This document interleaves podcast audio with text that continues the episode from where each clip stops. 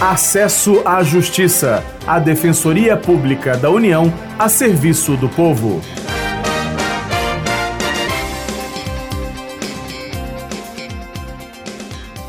Olá, ouvinte, eu sou Maria Carolina Andrade e ao meu lado está o colega Demar Lourenço. Hoje vamos falar sobre direitos humanos e ações na justiça. Tudo bem, Ademar? Tudo bem, Carol? Olá, ouvinte. Os direitos humanos no Brasil estão garantidos pela Constituição de 1988. O artigo 5 traz o direito à vida, à igualdade e à liberdade, entre outros, que são os direitos fundamentais. Eles se dividem em individuais, coletivos, difusos e de grupos. A DPU, Defensoria Pública da União, pode representar perante o judiciário e até mesmo fora dele um grupo de pessoas com o mesmo interesse.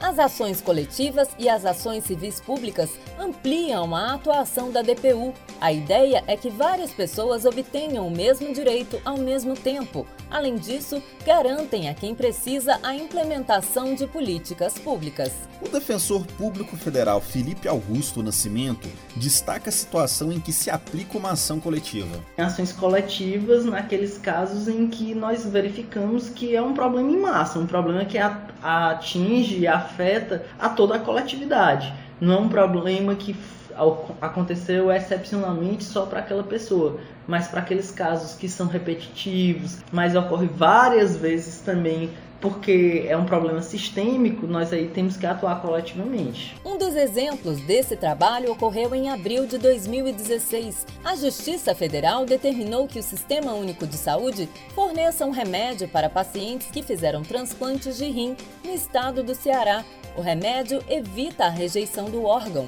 A decisão atende a uma ação civil pública da DPU.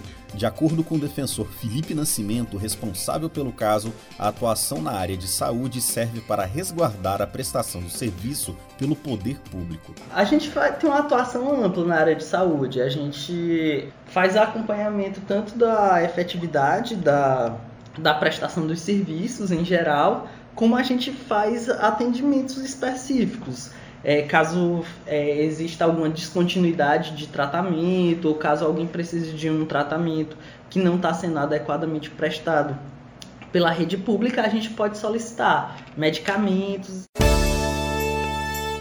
Acesso à Justiça, a Defensoria Pública da União a serviço do povo.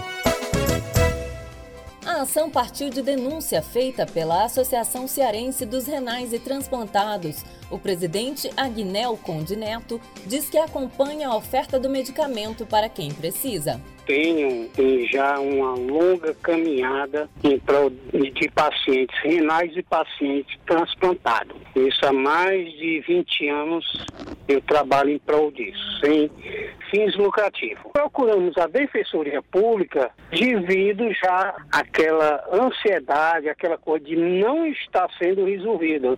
Hoje, hoje ela está garantida, né? Está tendo medicamento, entendeu? não há falta, mas como é, me pediram lá da Defensoria, né, o defensor, que ficasse de olho, né? Verificando se não está faltando. Porque se faltar a qualquer momento, nós temos que comunicar lá a Defensoria para poder a Defensoria é, ir falar com o juiz. Segundo a associação, o medicamento não estava sendo fornecido na rede pública desde o final de 2014.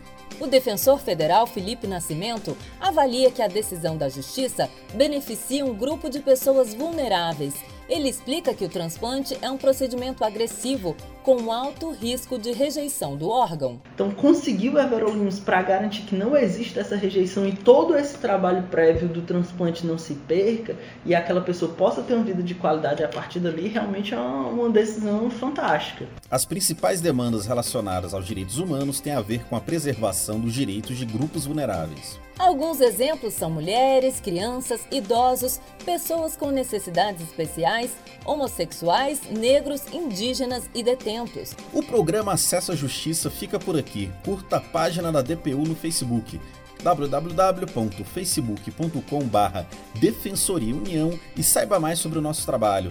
Até semana que vem com mais informações sobre seus direitos. Você ouviu Acesso à Justiça, uma produção da Assessoria de Comunicação Social da Defensoria Pública da União.